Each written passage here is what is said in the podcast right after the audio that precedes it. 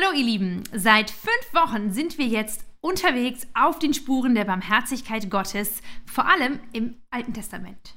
Hat das Neue Testament gar nichts zu sagen zu Gerechtigkeit, Barmherzigkeit und Gottes Liebe für die Menschen? Natürlich schon. Und deshalb geht es in diesem Video und in den nächsten Videos darum, was Jesus, was das Neue Testament zu diesem Herzschlag Gottes für Gerechtigkeit zu sagen hat. Und dass Jesus dabei sogar teilweise noch radikaler ist als das, was wir bisher gesehen haben, das wollen wir gemeinsam herausfinden.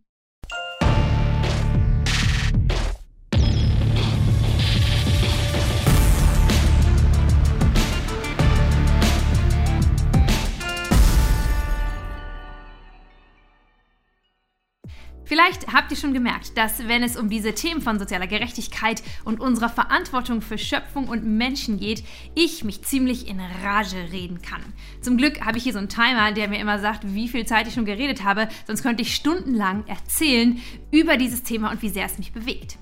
Und ich versuche dabei immer, möglichst äh, niemandem auf die Füße zu treten. Obwohl eigentlich möchte ich doch gerne Leuten auf die Füße treten. Ein bisschen so wie Jesus, der das ja auch gemacht hat, der in allem, was er gesagt hat, oft kein Blatt vor den Mund genommen hat und dabei immer wieder auch richtig auf Konfrontation gegangen ist mit Leuten, die die Dinge anders gesehen haben als er. Und mit einer Personengruppe ist er besonders laut und offensiv geworden, mit den Pharisäern und Schriftgelehrten. Die Pharisäer und Schriftgelehrten, das waren Menschen, die damals von sich behaupteten, dass sie die Schrift, also das Alte Testament, richtig gut kannten und danach lebten. Und die Kritik, die Jesus an dieser Gruppe hatte, war eigentlich dieselbe Kritik, die die Propheten im Alten Testament an der geistlichen und politischen Elite hatten. Nämlich, dass sie Gott mit ihrem Mund loben. Also, dass sie nach außen hin aussehen, als würden sie alles tun, was das Gesetz verlangt. Aber dass sie im Herzen nicht verstanden haben, was eigentlich Gott wirklich will, was ihn motiviert. Jesus nennt sie sogar einmal Kinder des Teufels. Autsch. Und ich glaube, dass es für uns deshalb so wichtig ist, das Alte Testament zu kennen. Denn Jesus ist nicht gekommen, um eine ganz neue Religion zu stiften, sondern er ist gekommen, um das zu vervollständigen, was über die, die 2, 3, 4, 5000 Jahre vor ihm schon offenbart worden ist. Und im Alten Testament zeigt Gott den Israeliten durch die Gesetze, die er ihnen gibt, ganz klar eine Sache, die für dich und mich heute noch genauso gilt. Nämlich, dass dein geistliches Leben untrennbar von deinem restlichen Leben ist, von deinem Alltag. Das bedeutet, dass dein Kontoauszug, die Art und Weise, wie du Geld ausgibst, wofür du es ausgibst, äh, was du anziehst, was du isst, all das soll Teil deines geistlichen, deines spirituellen Lebens sein. Und es soll all das soll Ausdruck sein dessen, wer der Gott ist, dem du nachfolgst. Das war im Alten Testament Programm und das ist auch im Neuen Testament Programm. Als Jesus nach der Gültigkeit oder der Bedeutung des Alten Testaments gefragt wird, sagt er, meint nicht, ich bin gekommen, um die Gesetze oder das Gesetz und die Propheten aufzulösen. Ich bin nicht gekommen, aufzulösen, sondern zu erfüllen. Und diesen Satz werden wir uns einmal anschauen heute. Was bedeutet das, wenn Jesus sagt, ich bin nicht gekommen, um die ganzen Gesetze und das, was die Propheten gesagt haben im Alten Testament aufzulösen, sondern ich erfülle es. Und vielleicht ist es jetzt ein bisschen theologisch, vielleicht ist es ein bisschen weit weg von Konsumkritik oder Gerechtigkeit, aber ich glaube, es ist wichtig, dass wir ein gutes Fundament haben, auf dem wir stehen, von, der, von dem aus wir bewerten können, was im Alten Testament für uns immer noch richt, äh, richtungsweisend ist und ähm, wie wir uns als Christen positionieren in dieser Frage. Wenn Jesus davon spricht, dass er das Gesetz und die Propheten nicht auflösen will, dann bedeutet das in erster Linie, dass alles, was im Alten Testament offenbart ist, Gottes Willen widerspiegelt. Gott ist derselbe damals wie heute. Seine Motive sind dieselben damals wie heute. An dem, was Gott möchte, hat sich nichts verändert. Jesus kann also das Gesetz nicht einfach auflösen, denn es ist ja Offenbarung von Gottes Willen. Aber er sagt, er erfüllt es. Und ist das nicht eigentlich das Gleiche? Ich meine, indem er es erfüllt, löst er es damit nicht auf? Äh, voll, vollendet er es denn nicht dann? Stiftet er nicht dann irgendetwas völlig Neues? Nicht ganz. Wenn Jesus sagt, dass er das Gesetz und die Propheten erfüllt, meint er damit mehrere Dinge. Erstens, er erfüllt das Gesetz als der Messias. Über 300 Prophetien im Alten Testament in dem Gesetz, also in den fünf Büchern Mose und in den Prophetenbüchern, sprechen von einem Messias, der kommen wird. Und Jesus erfüllt all diese Worte, all diese Verheißungen. Der Evangelist Matthäus schreibt deswegen ganz oft in seinem Evangelium, dies oder das geschah. Also Jesus tat etwas, Jesus sagte etwas, irgendetwas passierte, damit sich erfüllt, was von Prophet XY, Jesaja oder sowieso vorausgesagt wurde. Matthäus zeigt also, wie Jesus das Gesetz und die Propheten erfüllt, indem er der verheißene Messias ist.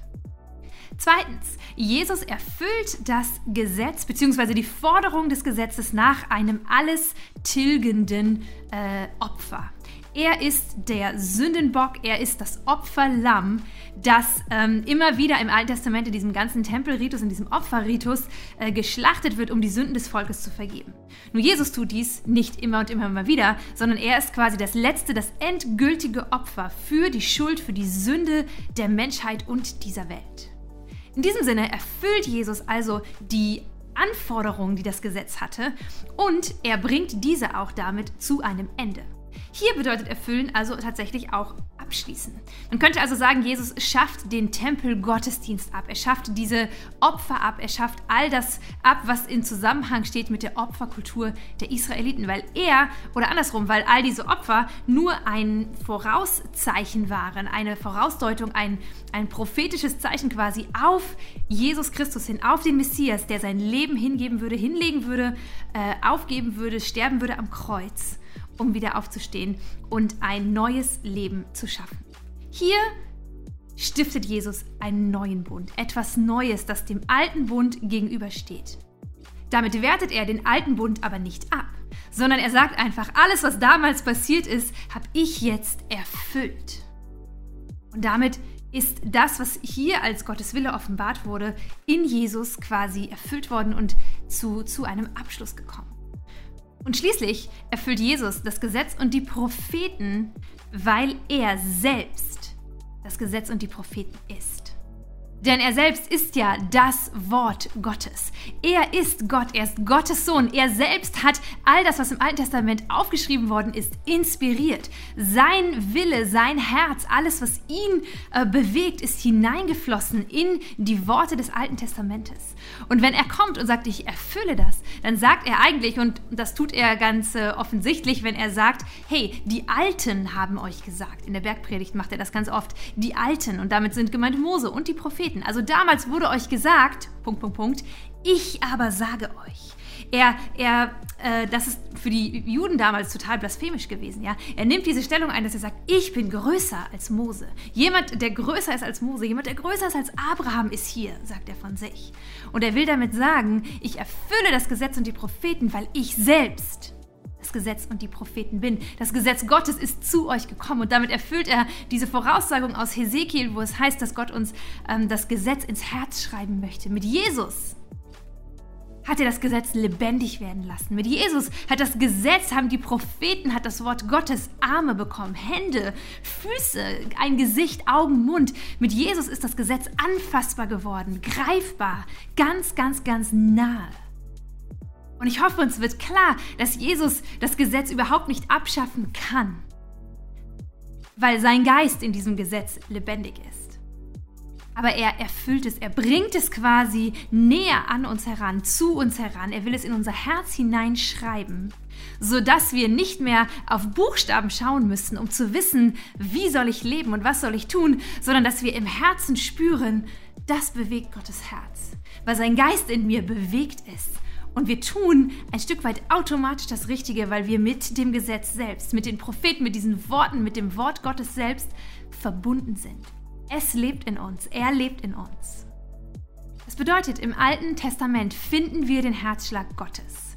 Und es ist unsere Aufgabe, hinter die Gesetze, hinter die Worte, hinter die Kritik der Propheten ähm, und Dinge wie Erlassjahr, Jubeljahr und so weiter, hinter diese Dinge zu schauen und daraus Gottes prinzipielle oder grundlegende Prinzipien für das Zusammenleben von Menschen auf dieser Erde herauszufiltern, um es dann anzuwenden auf unseren spezifischen Kontext, auf das 21. Jahrhundert, auf Deutschland, auf eine Konsumgesellschaft, äh, auf eine global vernetzte äh, Menschheit und so weiter.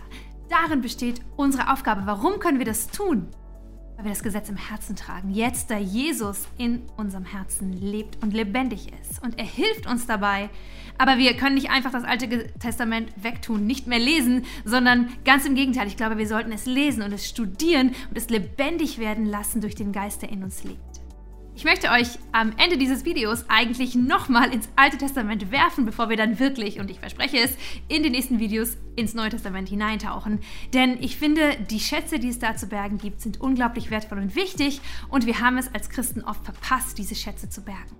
Deswegen meine Frage an dich. Wann hast du das letzte Mal die Gesetze gelesen? Wann hast du das letzte Mal im Alten Testament nicht einfach nur ähm, die Stammbäume oder die ewigen, immer wieder sich wiederholenden äh, Kritikpunkte der Propheten so überflogen, sondern sie gehört als jemandem, dem diese Worte gelten?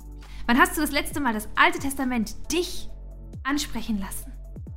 Und ich möchte euch segnen und ermutigen, das zu tun, ähm, in der nächsten Woche einfach reinzuschauen. Ich erinnere an diese tolle Gerechtigkeitsbibel, wo die Verse gerade, die sich alle mit diesen Themen beschäftigen von sozialer Gerechtigkeit, uns nochmal richtig ins Gesicht springen und wo wir einfach ähm, unser Leben auf den Prüfstand stellen können von oder durch Gottes Wort. Seid gesegnet in dem und nächste Woche geht es weiter und dann schauen wir uns an, wie Jesus sich selbst und sein Kommen gedeutet hat. Wozu war Jesus berufen? Was sagt er von sich, wenn er sagt, ich bin gekommen um... Punkt, Punkt, Punkt. Was ist die zentrale Botschaft der, des Kommens Jesu? Und ich glaube, wir werden ein wenig überrascht sein, wie konkret Jesus sich dabei auf die Armen, die Bedürftigen, die Ausgebeuteten und die, die in, Ungerechtigkeit leben, bezieht.